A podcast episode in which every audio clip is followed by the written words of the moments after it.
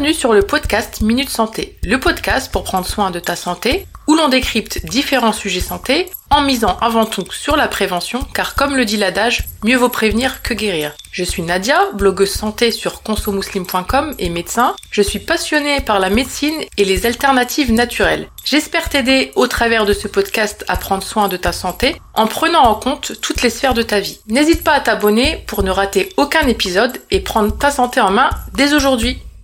Je suis heureuse de vous retrouver dans ce nouvel épisode où j'ai le plaisir d'accueillir Zina, sage-femme à Bruxelles. Nous avons abordé dans cet épisode les questions de la grossesse et de l'allaitement pendant le mois de Ramadan d'un point de vue santé. Il y a deux semaines, j'accueillais Ilyes, imam à Villeneuve d'Ascq. Si vous avez raté l'épisode, je vous invite à l'écouter, car nous avions abordé les mêmes thématiques mais sous le prisme religieux. Je vous mettrai tous les liens en description. Avant de vous laisser avec notre échange avec Zina, si vous souhaitez mettre toutes les chances de votre côté et atteindre l'ultime objectif de réussir votre mois de ramadan, Inch'Allah, je vous propose le livre Guide du ramadan optimal qui vous accompagnera pour un ramadan spirituel, un ramadan organisé, un ramadan en forme et zéro déchet, Inch'Allah. De nombreux bonus offerts avec votre livre, comme des challenges, programmes, des menus, des fiches pratiques et bien d'autres, qui seront à remplir ou à personnaliser pour un mois sans regret. Le livre est disponible en deux formats, en version digitale et en version papier sur la boutique. Je vous mettrai le lien en description aussi. Zina a d'ailleurs écrit un passage en tant que parole d'experte dans le livre, notamment sur la thématique de la grossesse et de l'allaitement. Je vous laisse sans plus attendre avec notre échange avec Zina. Je vous souhaite une bonne écoute. Bienvenue Zina sur euh, le podcast Minute Santé. Tu vas nous parler du coup dans cet épisode de la grossesse et de l'allaitement pendant le mois de Ramadan. Euh, je te remercie d'avoir accepté mon invitation. Est-ce que tu peux, pour commencer, te présenter aux auditeurs et aux auditrices? Merci à toi Nadia euh, pour l'invitation. C'est un réel plaisir euh, d'être sur ton podcast que j'écoute moi-même et on va dire qui, qui m'apprend pas mal de choses en lien avec la santé, qui est justement le domaine qui me passionne. Donc c'est plutôt la santé liée à la femme, liée à la féminité, liée au couple aussi, parce que euh, je travaille en tant que sage-femme et euh, sexologue clinicienne. Euh, et donc ce sujet, on va dire, lié à la, à la grossesse et l'allaitement euh, tombe à pic, euh, compte tenu de l'approche du mois de Ramadan. où est-ce qu'on peut te retrouver sur les réseaux sociaux, ton site internet? Donc je suis, on va dire, fondatrice du projet Connaissance avec un seul N, donc tout ce qui est lié à la naissance et la connaissance du, du couple et du, du lien maman-bébé, euh, que ce soit sur mon site internet connaissance.be euh, ou sur Instagram et Facebook euh, connaissance tout simplement. Parfait. Alors, je te propose que dans un premier temps, on aborde la grossesse, puis dans un second temps, l'allaitement. Mhm. Euh, en ce qui concerne la grossesse, pour commencer, euh, est-ce que tu pourrais nous dire, et là, d'un point de vue santé, hein, pas d'un point de vue religieux, ça, ça fera l'objet d'un autre épisode de, euh, du podcast, quand euh, est-ce que tu peux nous citer quand est-ce que le jeûne est strictement contre-indiqué ou bien déconseillé au moins lors d'une grossesse? Alors, euh, encore une fois, faut, faut qu'on soit euh, toutes prudentes et tous prudents. Euh, on va pas faire de généralité et euh, chaque grossesse est unique. Pour les femmes qui ont eu euh, plusieurs grossesses et qui ont du coup traversé plusieurs mois de Ramadan, elles peuvent du coup en témoigner. Et pour certaines, il y aura aucune difficulté pour jeûner, que ce soit en début, en milieu ou en fin de grossesse, voire tout au long de la grossesse. Euh, alors que pour d'autres, si le mois de Ramadan tombe pendant le début de la grossesse, ça va être très compliqué en fonction des symptômes de chacune et de la capacité à, on va dire, si euh, leur euh, quotidien, leur environnement est favorable au repos ou pas, etc. Il y a plusieurs éléments qui vont faire que ce jeûne va être facilité, agréable, au contraire, déconseillé. Par exemple, une femme qui va avoir énormément de nausées, de vomissements, euh, peut-être que le fait de jeûner va calmer tous ces symptômes, alors que peut-être que pour d'autres, ça va les accentuer. On va distinguer en fait deux effets. On va distinguer les effets et chez la femme enceinte et chez le fœtus. C'est vraiment deux choses différentes. Peut-être que, on va dire, euh, une femme qui va jeûner euh, va se sentir parfaitement bien. Elle va dire bon j'ai un petit peu de fatigue mais ça reste gérable, j'arrive à me reposer etc. Mais il peut y avoir des manifestations au niveau fœtal. Donc si on fait un monitoring ou qu'on euh, on est attentif euh, lors d'une échographie, euh, on peut voir que le bébé, par exemple, ne prend pas assez de poids, qu'il y a une diminution du, de la quantité de qu'il y a une diminution des mouvements fœtaux. Et ceci, ce sont des signes justement qui doivent nous alarmer et qui doivent interrompre le jeûne. Et c'est pour ça en fait qu'il n'y a pas de réponse toute faite, malheureusement, ou heureusement aussi, euh, et qu'il faut vraiment être à l'écoute de son corps et euh, ne pas pousser les limites, parce que malheureusement parfois euh, les conséquences peuvent être euh, très importantes, que ce soit chez la femme ou chez le bébé justement. Est-ce que tu peux nous préciser, est-ce que c'est un monitoring au cas où il y aurait des femmes où c'est leur première grossesse, où elles sont tout au début, elles savent pas encore le terme, ou s'il y a des, des papas ou des futurs papas qui écoutent le podcast? Donc un monitoring, euh, c'est un, un, appareil qui, bah, qui vient, on dire, le terme vient de l'anglais qui veut dire surveiller. Donc c'est deux capteurs qu'on va mettre sur le, le, ventre de la femme enceinte. Un pour euh, capter justement les contractions utérines euh, s'il y en a, et le deuxième pour euh, écouter la fréquence cardiaque du fœtus. Euh, c'est un c'est un examen qu'on fait soit chez sa sage-femme ou soit à l'hôpital. ça peut se faire aussi à domicile. Et donc, ça permet de voir, d'évaluer, donc si tu dis s'il y a des contractions, par exemple, le fait d'être en état de déshydratation peut entraîner des contractions utérines. Et si elles ont lieu bah, à un moment qui n'est pas le terme de la grossesse, donc qui n'est pas la fin de la grossesse, ça peut entraîner un début de travail et donc peut-être un accouchement prématuré. En parallèle, donc, on va suivre les bruits du cœur du fœtus. Et si on voit que c'est un enfant, par qui est bradycarde, donc la fréquence, elle est beaucoup trop faible, ou tachycarde beaucoup trop importante, ça peut nous donner des signes de son euh, d'une souffrance fétale et là parfois on va devoir intervenir soit euh, garder la maman en surveillance euh, à l'hôpital ou même parfois dans certains cas accélérer on va dire l'arrivée du bébé euh, en intervenant par une césarienne donc vraiment il n'y a pas un seul scénario possible mais euh, le monitoring permet vraiment justement de un petit peu de faire le tri dans ce qui est euh, urgent de ce qui ne l'est pas. Euh, c'est un examen qu'on peut faire aussi en cas de doute. Euh, n'hésitez pas à en parler avec votre sage-femme ou votre gynécologue si vous en avez besoin. Parfait, merci pour cette explication. je voulais juste rajouter, si je peux me permettre, par rapport aux, contre-indications. Donc, comme tu l'as si bien dit, chaque grossesse est unique et même d'une d'une femme, d'une grossesse à une autre chez la même femme, il y a des différences. Après, bah, tu as bien fait d'aborder le fait que voilà, chaque cas est unique, donc euh, ce qui peut être contre-indiqué chez l'une va pas forcément l'être chez l'autre. Après, moi, je vais parler vraiment des cas extrêmes de contre-indication où là, clairement, il euh, y a même pas à discuter. Parce que nous, ça nous paraît euh, évident en tant que professionnel de santé de se dire telle personne a par exemple du diabète gestationnel, elle ne va pas jeûner, alors qu'il y a quand même des personnes qui se posent la question. Donc en fait, en gros, les, les grosses toutes les pathologies chroniques pendant la grossesse qui vont nécessiter un traitement euh, euh, sous peine d'avoir des complications, donc un traitement la journée en fait, mhm. le diabète gestationnel, donc le fait d'avoir un diabète pendant la grossesse, euh, les grossesses gémellaires aussi qui sont plus à risque, enfin gémellaires et plus du coup, tout ce qui est anémie, hypertension artérielle, et puis après là on parle du côté de la femme et comme tu l'as si bien dit on a tendance à l'oublier du côté du fœtus par exemple si on, on voit enfin dès le début qu'il y a un retard de développement un retard de croissance intra-utérin ça va pas être forcément opportun que la femme euh, jeune en fait. Tout à fait.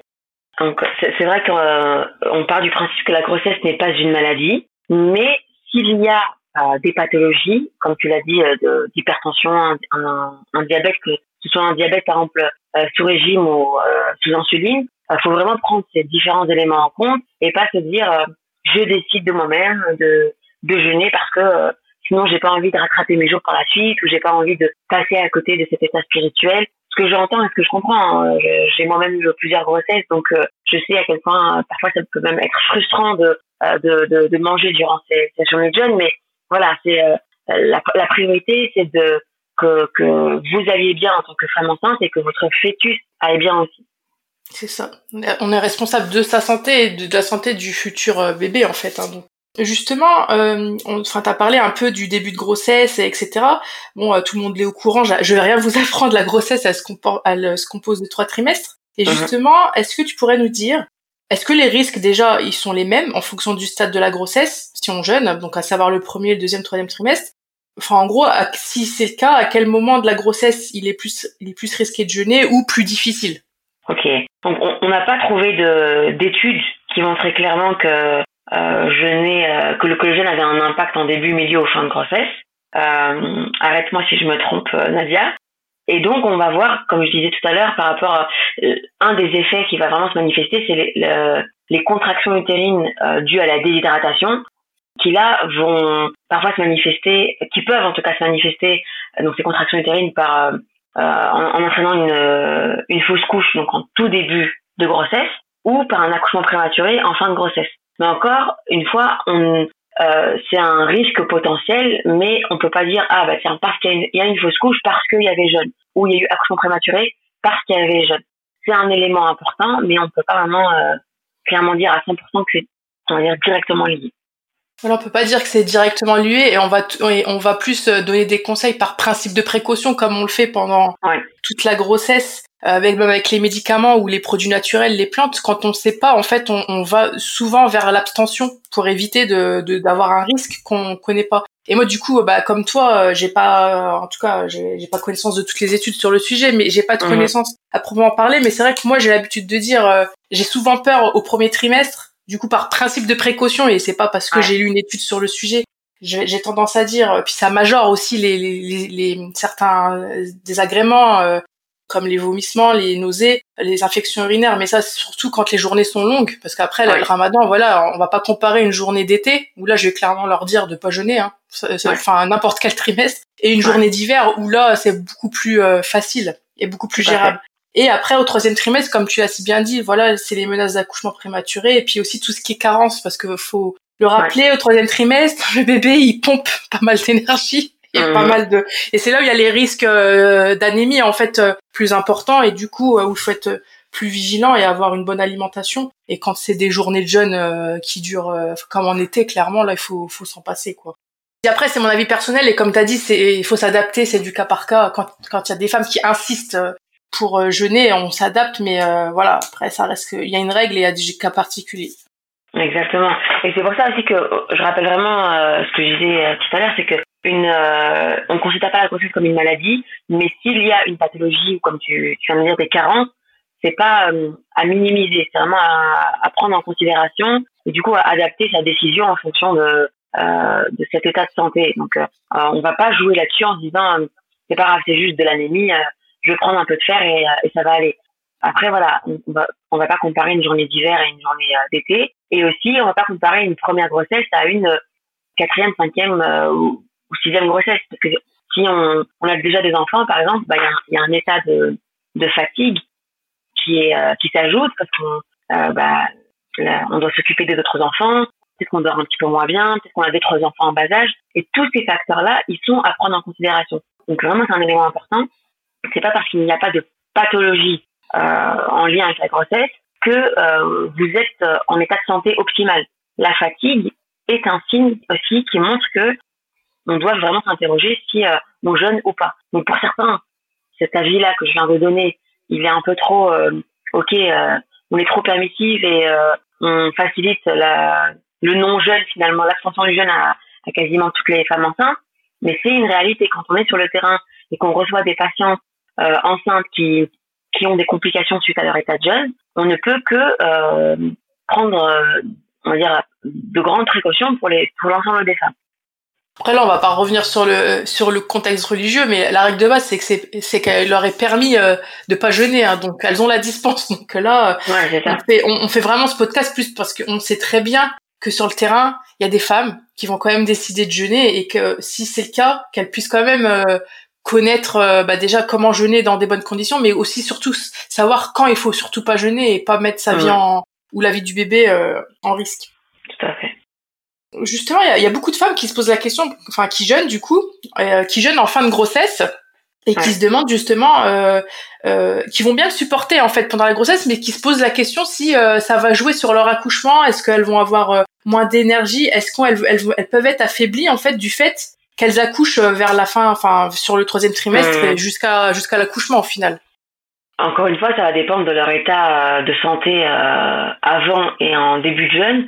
Si elles sont déjà épuisées, il y a peu de chances que le, être en état de jeûne, surtout si c'est si c'est des journées longues, il y, a peu de chances que cet état-là de jeûne va les booster et leur donner beaucoup d'énergie pour être en forme pour l'accouchement. Il faut vraiment se rappeler ça aussi. C'est c'est capital d'arriver en forme à l'accouchement sachant que parfois le travail, donc la durée qui va préparer, on va dire, la, naissance du bébé, les, heures qui vont précéder la naissance d'un bébé, euh, pour cette étape-là, il faut un maximum d'énergie. Donc si on arrive déjà fatigué, on va être euh, plus sensible à, la douleur, peut-être que nos poussées vont être moins efficaces, et euh, notre début de postpartum, notamment le début d'allaitement, euh, peut être plus compliqué. ce sont des éléments dont il faut tenir compte. Et, là, c'est à vous de vous écouter. Si vous êtes assez fatigué, si vous avez facilement mal à la tête, euh, si vous n'arrivez pas du tout à vous reposer, si vos nuits elles sont pas, euh, votre sommeil n'est pas réparateur, il faut vraiment, je pense, euh, prendre la décision de ne pas jeûner en fin de grossesse. Mmh. Bah, justement, je, je, profite de ça pour rebondir, mais là, je parle pas que du troisième trimestre. Ma question, elle va porter sur toute la grossesse. Donc, admettons, voilà, la femme enceinte, elle a aucun problème de santé et qu'elle souhaite jeûner euh, malgré tout. Justement, est-ce que tu pourrais leur citer les signes qui doivent leur faire interrompre une journée de jeûne Enfin, les signes, euh, voilà, faut pas se poser la question de est-ce que je continue ou pas. C'est euh, on arrête de jeûner. Ouais. Bah déjà, s'il y a des maux de tête, s'il y a des tremblements, si euh, clairement, vous faites un malaise, euh, faut pas vous poser la question, là, vous rompez directement votre jeûne. Euh, mais la fatigue, elle peut être euh, un petit peu, elle, est délicate. Parce que, beaucoup de gens vont dire oui, mais les premiers jours on est fatigué, c'est normal. Mais ce qui est normal en dehors de la grossesse ne l'est pas forcément en cas de grossesse. Et c'est toute cette subtilité en fait qu'il va falloir un petit peu, on va dire sur laquelle il va falloir être prudent. Au moindre doute, j'ai envie de dire, on rompt le jeûne quand on est enceinte. Euh, on prend pas le risque de d'avoir des contractions, d'avoir un malaise et qui dit si la femme est en hypoglycémie sévère, le bébé a de fortes chances de l'être aussi. Donc euh, c'est vraiment, je dirais, euh, trouble de la vue, mal de tête, euh, malaise, hypotension, donc une tension artérielle très très faible, et les tremblements. Pour moi, c'est les signes d'appel pour arrêter le, le jeûne.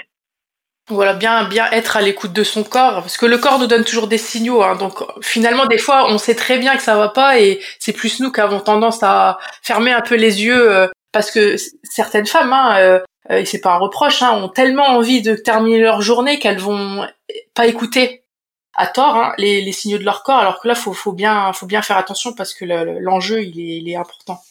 Donc là, on va partir dans le meilleur des cas. Euh, la femme, elle est bien, elle est en bonne santé, c'est des journées courtes de jeûne, et puis donc voilà, la femme, euh, elle décide de jeûner euh, malgré tout. Est-ce que tu, enfin, quels sont les conseils généraux et alimentaires, hein, surtout, que tu aurais à leur donner?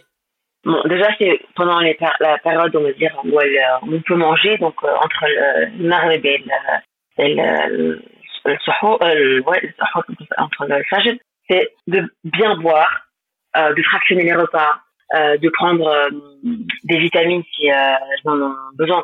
En, cas de grossesse, en général, on a besoin de, de, de prendre ces compléments alimentaires, euh, mais vraiment d'assurer un, un état d'hydratation correct. Ça, c'est le, minimum. Euh, donc là, au niveau alimentaire, donc de favoriser des, des, des repas qui vont vous nourrir, éviter des grignotages de, de choses, on va dire, pas saines. Vous êtes sur le podcast de Nadia, donc je pense que vous avez assez de, matière euh, sur le sujet, euh, des aliments euh, riches en, en bons gras, d'éviter les sucres rapides, favoriser certains sucres lents. C'est de pas hésiter à prendre des fruits, des fruits oléagineux de qualité, des choses vraiment qui vont venir vous nourrir en, profondeur pour que vous puissiez, on va dire, couvrir vos besoins sur la journée et pas aller puiser dans, dans vos réserves. Même si parce que des fois, il y a des femmes qui vont dire, non, mais de toute façon, moi, je suis, je suis en surpoids, j'ai, j'ai des réserves en plus, c'est pas grave. Faut pas jouer avec ça. Donc, euh, euh vraiment, de, avoir une alimentation de, de qualité. Et encore une fois, voilà, je disais, les, les fruits oléagineux de, de, de, bonne qualité, dispatchés sur la, sur la, nuit, c'est, euh, c'est assez intéressant. Je sais pas ce que tu en penses. Oui, bah, de toute façon, j'avais fait un, un épisode du podcast l'année dernière que je mettrai dans, dans la description de l'épisode sur mhm. euh, alimentation et ramadan où je donne des conseils généraux pour tout le monde mais ça vaut bien entendu pour la femme enceinte. Après, comme tu as dit, pour la femme enceinte, c'est bien fractionner les repas et aussi fractionner l'hydratation, parce que si vous buvez 2 litres d'eau d'un coup, bah, tout va aller dans les urines et vous allez rien retenir. Et d'associer ça avec, euh, c'est bien fait parce qu'on a tendance générale à manger une petite soupe qui est salée, qui va permettre de retenir l'eau. Et après, l'importance de, de prendre le suhoor, donc le repas du matin. Qui limite le repas le plus important parce que malheureusement dans de en tout cas chez les maghrébins la plupart du temps on mange beaucoup le soir et le matin il y en a qui se lèvent pas du tout alors qu'il faudrait plutôt faire le contraire. Mais ça ça vaut bien pour les femmes enceintes et les femmes tout court et les hommes hein. Euh, mais voilà, euh, là, pour résumer tout ce que tu as dit, c'est, ça, hein, bien boire, euh, en fractionner, fractionner les repas, manger du bon gras, manger équilibré et des choses nourrissantes en évitant tout ce qui est industriel, junk food, euh, friture, enfin voilà, toutes les mauvaises choses Hmm. toutes les mauvaises choses. Et je les, je les renverrai vers le, le podcast sur le sujet euh, qui en parle en long et en large. Justement, c'est bien que tu as parlé des femmes qui parlent de leurs fameuses réserves, qu'elles soient en surpoids ou pas. Et justement, il y, a, des femmes qui se posent la question, bah voilà, quand elles jeûnent, bah le bébé il se nourrit comment au final?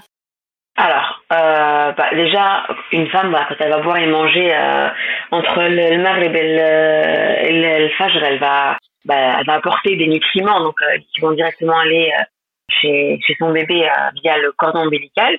Et dans, au niveau du du liquide amniotique, il faut savoir que le fœtus boit le liquide amniotique aussi. donc, il va, il va se nourrir de cette manière, entre autres. Et sinon, il va aller puiser dans les graisses. Les graisses que la femme a vont on va dire, vont subir un certain euh, processus euh, qui vont faire que ça va se transformer euh, en sucre qui vont aller alimenter le fœtus.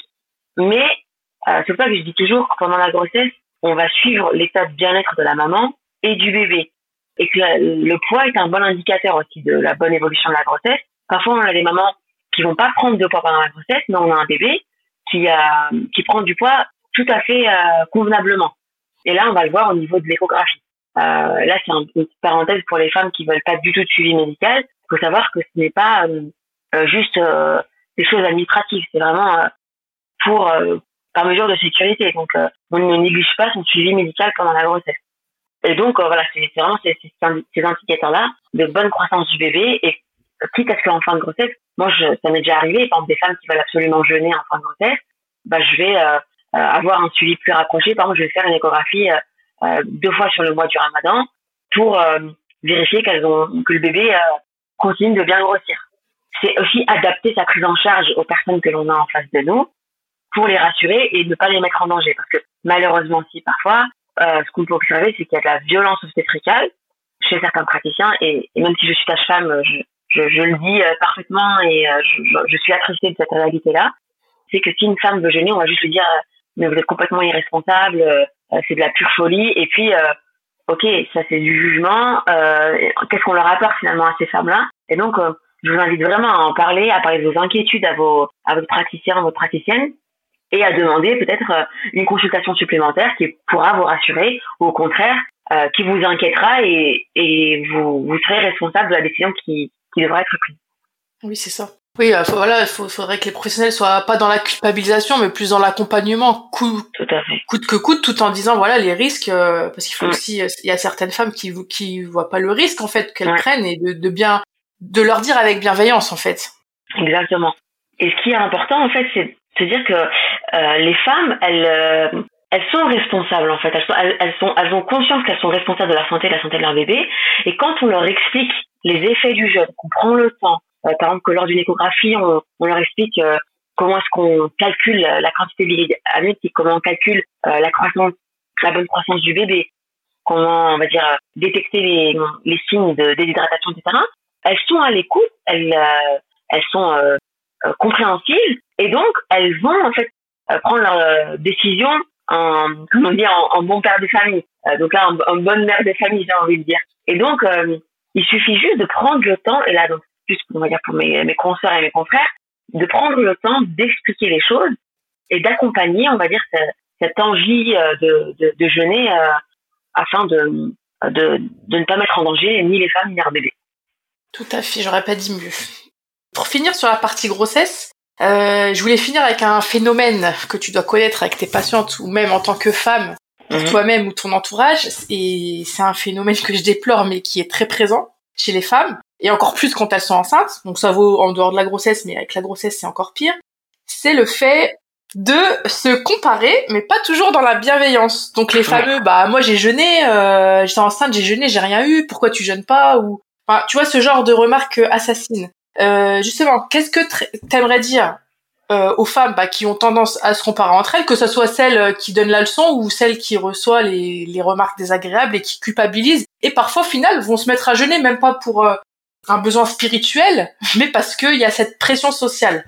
Ouais, c'est très important ce que tu dis parce que c'est vraiment quelque chose euh, qui euh, revient chaque année euh, lors du mois de Ramadan. Chacune est responsable de son corps, chacune est responsable de la santé de son bébé aussi. Et arrêtons de nous comparer. Et comme on l'a dit en début de podcast, même une, on va dire, chez une même femme, en fonction des grossesses, elle, elle sera ou non en capacité de jeûner. Par exemple, j'ai eu plusieurs grossesses. Bah, il y a des grossesses lors desquelles j'ai pu jeûner tout le mois de Ramadan et d'autres où j'ai pas pu jeûner un seul jour parce que ça dépend de l'état de fatigue, l'état de bien-être, est-ce que je suis carencée ou non, comment mon corps supporte le jeûne, comment va mon bébé. il y a tous ces facteurs-là, donc on, a déjà expliqué, qui vont entrer en compte et donc il est inutile, voire même dangereux de se comparer d'une femme à l'autre. Donc pour les femmes qui, on va dire, qui veulent ou non jeûner, soyez responsables de, de votre décision. Et pour les autres femmes, on va dire, qui font la morale, revoyez un petit peu vos intentions et euh, prenez conscience que certaines paroles peuvent être euh, destructrices et euh, peuvent faire énormément, énormément de mal chez les femmes, chez les femmes. Donc voilà, vraiment un peu de bienveillance s'il vous plaît et du bon sens, vraiment du bon sens. surtout pendant cette période de la vie d'une femme où les hormones font que les on est encore plus sensible que le reste de la vie. Exactement. En gros, une on sensibilité émotionnelle. Hein. on est en syndrome prémenstruel pendant 9 mois, donc il faut se mettre à la place de ces femmes. Donc, Exactement. Donc Zina, dans cette deuxième partie du podcast, on va aborder cette fois-ci l'allaitement. Pour commencer, est-ce que tu pourrais nous dire euh, si le jeûne a une incidence sur l'allaitement? Alors, tout à fait. Peut avoir une incidence. Euh, pourquoi? Parce que, euh, encore une fois, on va pas faire de généralité, mais il y a plusieurs éléments qui prouvent de manière clair que le, le jeûne va impacter l'allaitement, même si encore une fois, il y a des femmes qui vont dire euh, mon allaitement s'est jamais aussi bien passé que euh, euh, pendant mes périodes de jeûne. Voilà, je referme la parenthèse. Alors pour l'allaitement, il y a deux éléments importants. C'est que l'allaitement va, on va dire, fonctionner si la production est assurée et si la stimulation est assurée. Donc pour la production, une maman qui va être épuisée, déshydratée, elle va produire très peu de lait, voire pas de lait du tout. Et là, il y a des femmes qui vont directement le voir euh, lors des premiers euh, jours de jeûne où euh, elles vont voir que, on va dire, la première tétée de la journée se passe bien et la deuxième tétée, bah, la poitrine est déjà plus souple, elle est moins tendue que, que d'habitude. elles vont voir que le bébé réclame encore après la, mise au sein. Et puis, au fil des jours, elles vont voir que le nombre de, de mictions, donc le nombre de pipis chez leur bébé auront diminué et clairement que on peut vraiment voir se manifester des pleurs tout au long de la journée qui n'étaient pas présents auparavant. Et ça, ces différents signes, ce sont des signes de déshydratation aussi chez le bébé, et donc des signes que la production de lait n'a pas été suffisante. Et là, soit il y a des femmes qui vont se dire, euh, euh, bah, je maintiens comme ça jusqu'à le marbre, et euh, à marbre, je sais que je vais reproduire du lait et mon bébé bah, va s'adapter, on va inverser les rythmes, il va plus téter la nuit que la journée. Ou alors, c'est des femmes qui vont prendre la décision de rompre le jeûne pour être en allaitement exclusif. Et là, élément important, c'est pour ça aussi que euh, faut en parler. Est-ce qu'on on parle d'allaitement maternel exclusif? Est-ce qu'on parle d'un allaitement mixte, donc euh, moitié euh, plus ou moins euh, les maternelles et les artificiels, ou il y a des femmes qui vont clairement décider lors du jeûne de sevrer leur bébé pour passer en allaitement artificiel. Donc il y a plusieurs éléments dont on peut parler.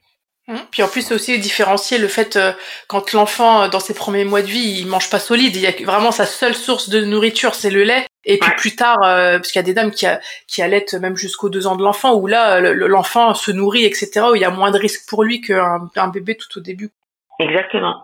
Euh, justement, c'était ma question suivante. Du coup, là, juste pour résumer ce que tu viens de dire, donc là, ça, ça serait des signes euh, qui devraient faire que la, enfin, si la, la femme tient à son allaitement, euh, devrait plutôt l'amener à arrêter de jeûner. Et puis donc, comme tu as dit, c'est des signes de diminution de la lactation. Donc, tu as, cité les, quand les seins sont moins tendus que d'habitude, euh, la diminution des mictions, donc le fait, les, des, des, urines chez, chez le bébé, le bébé qui réclame beaucoup plus d'habitude, qui pleure, qui est un peu plus grincheux. Est-ce que, à, part ces, ces, signes que tu as déjà cités, est-ce que tu en as d'autres euh, qui, qui, témoigneraient en fait d'une diminution de la lactation Il peut y avoir un, bébé qui, qui perd du poids, donc ça c'est un signe euh, clair euh, que les apports euh, euh, ont diminué et donc qu'il va falloir compléter ou alors enfin, compléter par du lait artificiel ou rompre le jeûne pour que la production de lait puisse se, relancer. Un autre signe aussi, c'est qu'il y a des bébés, quand ils vont avoir cette sensation de faim, vont réclamer plus souvent, mais d'autres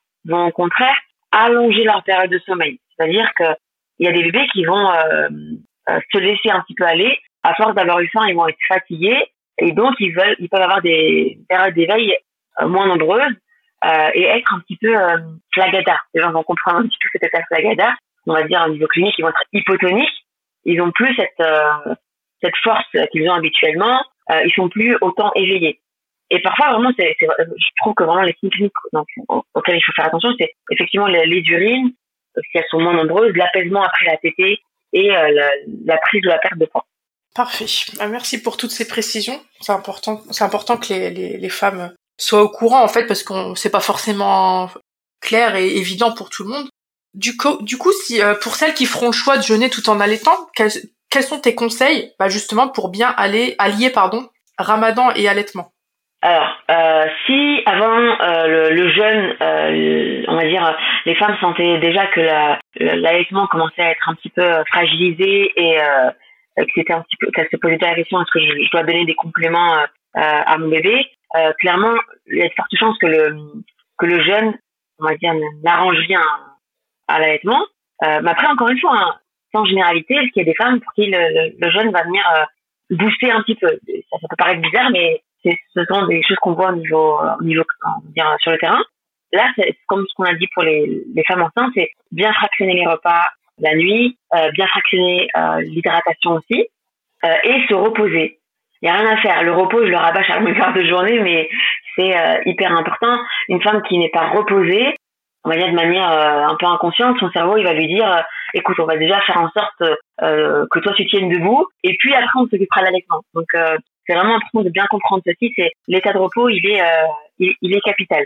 Et si besoin, peut-être de euh, jeûner un jour sur deux. C'est une, possibilité que, on va dire, toutes les femmes, euh, toutes les femmes n'y pensent pas, mais ça reste une possibilité. Plutôt que de se dire, bah soit je jeûne tout, soit je jeûne rien. En fait, jeûner un jour sur deux ou deux jours sur trois, j'en sais rien. ça peut être aussi une, bonne alternative. Parfait.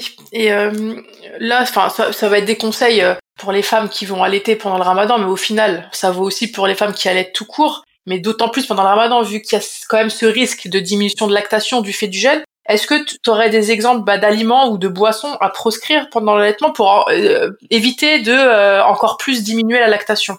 Euh, bah, le thé à la menthe déjà par exemple. La menthe parce que c'est quelque chose que je vois souvent hein, quand je vais au domicile des patients c'est que les femmes pensent que parce que c'est une boisson chaude c'est une boisson qui va faire du bien et qui va booster la production de lait, alors qu'on sait que la menthe, euh, au contraire, elle va diminuer la production de lait. Donc euh, il y a le, le thé et, le café parce que ça passe dans le dans le lait aussi et c'est des stimulants euh, qui vont venir perturber les rythmes du sommeil du bébé et aussi de la maman entre parenthèses. Il y a le persil, il faut pas en abuser parce que c'est un aliment aussi qui qui diminue la, la, production de lait. Il y a la sauge, euh, le persil et la menthe qui sont vraiment à, à éviter parce qu'on dit qu'elles sont euh, anti-galactogènes, donc qu'elles ne, ne, favorisent pas la, la, la, production de lait. Euh, mais mis à part ça, c'est vraiment euh, prendre par exemple euh, des tisanes d'ortie, des tisanes de fenouil, des tisanes de verveine, des plantes, on va dire, de préférence bio aussi, qui vont apaiser et booster la production de lait. Et ben justement, comme tu parles de, de là, tu as parlé des plantes qui boostent euh, la lactation. Est-ce que aussi au niveau de l'alimentation, tu auras des choses à leur conseiller euh, qui vont plutôt, euh, justement, au contraire, aider à la production du lait, favoriser la production du lait? Alors encore une fois, il s'agit de se nourrir et pas de grignoter. Donc vraiment des, des, des repas sains, complets. Plus ils sont bruts et naturels, plus ils sont euh, efficace, euh, un, bon plat de lentilles, euh, du poisson, les sardines, on y va vraiment, on va dire, à volonté. Des, des, bonnes soupes, des potages, du bouillon d'os, tout ceci sont, on va dire, d'une grande efficacité en postpartum déjà pour le corps de la femme en soi et pour favoriser un, un allaitement optimal. Parfait. Ben, je te remercie pour tes conseils, Zina. Ben, encore une fois, je te remercie de, nous avoir apporté tes lumières euh, sur ces deux sujets importants. Et du coup, je vais te laisser le mot de la fin. Ben, merci Nadia et euh, écoutez votre corps, euh, soyez bienveillante envers, envers vous-même. c'est une chose qu'on ne nous apprend pas forcément, on nous apprend souvent à faire plaisir aux autres, mais que chacune et chacun d'entre nous soit à l'écoute de son corps et soucieux de son bien-être. J'espère que cet épisode vous a été utile.